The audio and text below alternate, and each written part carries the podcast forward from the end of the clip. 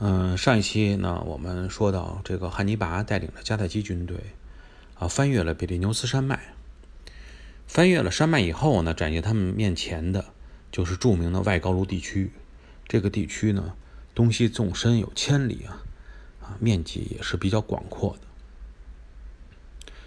那么我们一直说外高卢地区是什么概念哈？它是相对于阿尔卑斯山啊南边波河平原的内高卢啊相对而言的。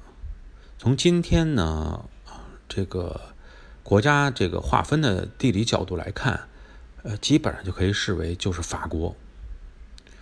所以呢，也一直有一种说法，说法国不是叫高卢雄鸡吗？啊，高卢是什么意思呢？实际上，高卢在拉丁文里就是雄鸡的意思。从整个的地图上来看，法国的轮廓大概就是这么一个五边形。啊，南部、东南部与西班牙还有比利牛斯山，啊，这个相接壤，其他的部分都是大平原。啊，因为这个平原在欧洲呢属于在西边，所以呢也有很多这个书上都把它叫做西欧平原。那么汉尼拔的目的很明确啊，就是意大利半岛。所以呢。包括高卢人也很清楚，他不会深入到外高卢地区，对高卢造成任何威胁啊。所以呢，他需要的就是一个，你让我能够打通一条我的通道，从比利牛斯山脉过来以后，我直接能到阿尔卑斯山脉啊，沿海通道正好有这么一条，你给我用就可以了。本身由于之前我们也说过，巴卡家族有这种长期的战略眼光哈，一直与高卢人啊。关系啊，这个处的还不错。同时呢，高卢与罗马之间也是正处在这种战争状态，所以呢，绝大部分高卢人、高卢部落啊，对迦太基人都是持这种欢迎的态度。这样也就使得汉尼拔的军队很快就能够逼近了阿尔卑斯山。但是高卢人啊，并不是唯一在外高卢地区啊有实力和有机会给汉尼拔制造麻烦的人。如果说他们愿意给汉尼拔让路的话，那么汉尼拔就畅通无阻了。实际情况并不是这样。在穿越外高卢地区的后半段路程上，实际上罗马人呢也是具有战略眼光，预先布局了一颗棋子。利用这颗棋子来为意大利半岛进行缓冲。那么在说这颗棋子之前呢，我们先来看一看地图，就是看阿尔卑斯山与地中海相接的这一块也就是法国和意大利边境相接壤的啊面朝南的这一片海岸，有这么几个城市，从西到东呢，分别是这样啊。是马赛、土伦、戛纳、尼斯和摩纳哥啊。当然，摩纳哥呢是属于一个小的国家啊，并不是属于城市。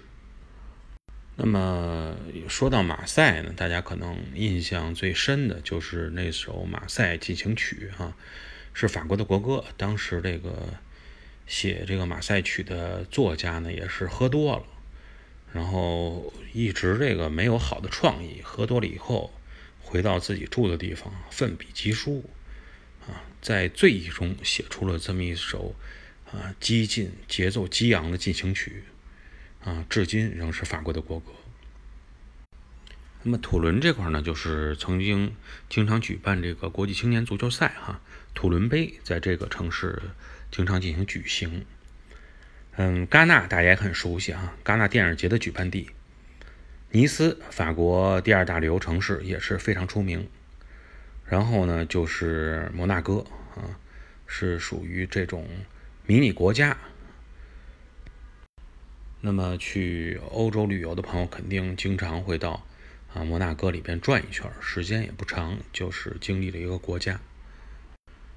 那么，以马赛和摩纳哥整个这条沿海地带啊，整个这个地理位置哈，有一个名字叫马西利亚。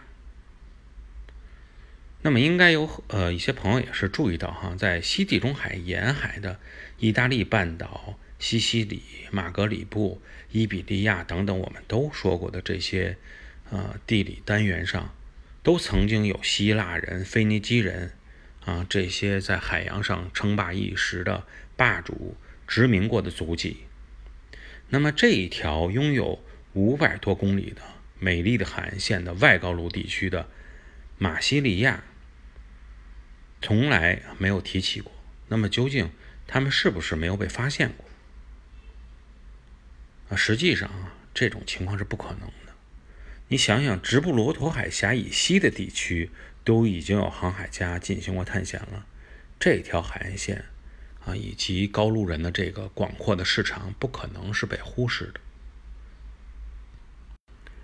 那么实际上是大约在公元前的六世纪。希腊人就已经抢在腓尼基人前边啊，在马赛建立了自己的贸易据点，而且将它命名为马西利亚。马西利亚的名字就是这么由来的。由于腓尼基人呢跟这个希腊人在地中海争夺的焦点呀，当时啊还是集中在西西里岛，所以一直到说大希腊地区被罗马吞并了以后，那么。希腊人拥有的这个马西利亚呀，还是因为有点靠边缘的原因哈，呃，处于这种独善其身的这么一个状态。当然，也能想象出来哈，不论是出于啊政治的考虑，说我要站在胜利者的一边，维护自身的利益，还是经济的考虑，说是这个维系与大希腊地区的贸易线哈等等这种想法啊，都合在一起。啊，如果说要在罗马与迦太基人之间进行挑选的话，那马西利亚一定很聪明的，说是会站在罗马的一边，而不可能呢去选择跟迦太基人为伍。那么，而对于从罗马这边来看，本身因为波河平原还没有纳入到罗马共和国的领土之内，啊，那么暂时性的说在外高卢地区。有马西利亚这么一个朋友，这么一个盟友，对于他的自身安全也是很有利的，可以给他作为一个相当有利的缓冲地带。当然，你说今后哈，随着这个罗马的不断发发展，那么这个马西利亚究竟还能不能成为他的朋友，确实是啊不太好说。因为罗马呢，如果他不把马西利亚纳入到共和国领土之内，他没法在西地中海形成一个闭环。